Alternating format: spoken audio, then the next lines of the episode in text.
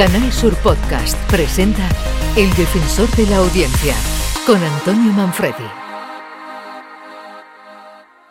Bienvenidos al podcast del Defensor de la Audiencia de Canal Sur. Soy Antonio Manfredi. Bienvenidos al servicio público. Aquí recibimos sus quejas, sus sugerencias, sus opiniones. Las comentamos, las respondemos y estamos pendientes de las inquietudes de nuestra audiencia. Bienvenidos. Escuchas El Defensor de la Audiencia, Canal Sur Podcast. Se trata de un vecino de la localidad con múltiples antecedentes policiales que se dio a la fuga tras arremeter con su vehículo contra eh, varios de los clientes de dos terrazas de los bares de la localidad. Acaban de escucharlo. Fue el 10 de octubre pasado, a cuenta del incidente ocurrido en la localidad de Gibraleón, en Huelva, pues se habla de antecedentes policiales. Un usuario nos recuerda que hay que ser exactos en el lenguaje, pues debe hablarse de antecedentes judiciales o penales, puesto que el término antecedentes policiales pertenece a otra época pasada de nuestra historia, anterior a la democracia. El defensor de la audiencia, con Antonio Manfredi. Bueno, eso no lo sabemos nadie. lo que estamos es un poco alucinando con, con todo lo que está pasando a nivel interno. De cara, de cara al exterior, eh, Twitter sigue siendo el mismo, ninguna funcionalidad ha cambiado, no se ha producido ninguna variación extrema que, bueno, pues aparte de, de lo de la propuesta de que quienes tengan quieran tener su cuenta cualificada con un circulito azul tienen que pagar 8 dólares, hasta ahora eso era gratis y lo daba Twitter, pero eso es un cambio muy menor. Eh, Twitter no ha cambiado en absoluto hacia afuera, pero hacia adentro pues eh, está siendo algo sorprendente, ¿no? La forma y el estilo en el que este señor ha decidido entrar en la compañía y, bueno, pues con menos que romperla. Mm. y ya veremos a ver qué es lo que sucede después. Era Vicente Montiel, profesor de redes sociales y marketing de la Universidad de Málaga, a cuenta de la llegada a Twitter de su nuevo propietario, el multimillonario Elon Musk.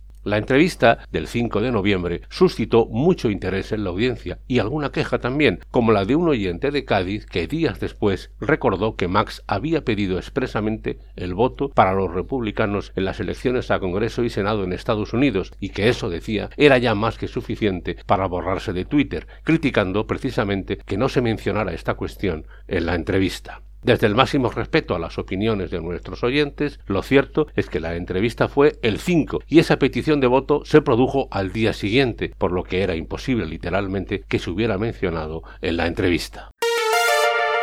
Escuchas El Defensor de la Audiencia, Canal Sur Podcast.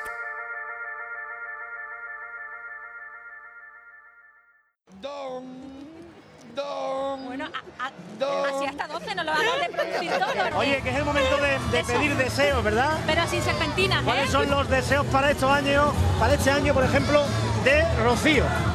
Para mí, bueno, primero, desearos un feliz año a todos los andaluces y a todos los españoles. Y mi deseo para, bueno, para todos los andaluces es salud, dinero, bueno, salud, paz y amor. Y pido una cosa muy importante, para todos los que tenemos capacidades diferentes, que la sociedad nos cuente más. Y sobre todo quiero dedicar esto a las personas que ya no tengo aquí. A Rocío León la descubrí meses antes de aquellas noches, de aquella noche vieja, aquellas campanadas, cuando entrevisté a su madre, la verdadera artífice de la confianza en sí misma que tenía Rocío desde niña y a quien desde aquí envío fue una noticia de impacto. Rocío León perdió su joven vida en un accidente de tráfico el pasado 26 de septiembre. En su último programa de Días de Andalucía, Domi del Postigo recordó su figura. Rocío nació con discapacidad intelectual debido a una hipoxia, sufrió acoso escolar y padecía cáncer de mama. Fue la primera maestra en España con discapacidad intelectual. Su madre fue la verdadera artífice de la confianza en sí misma que tenía Rocío desde niña. Vivió una de sus grandes ilusiones, presentar las campanadas de 2019 en Canal Sur junto a su admirado Pablo Pineda. Todos recordamos ese momento. El defensor ha agradecido a varios oyentes, algunos incluso de fuera de Andalucía, las muestras de afecto presentadas. El defensor de la audiencia, con Antonio Manfredi.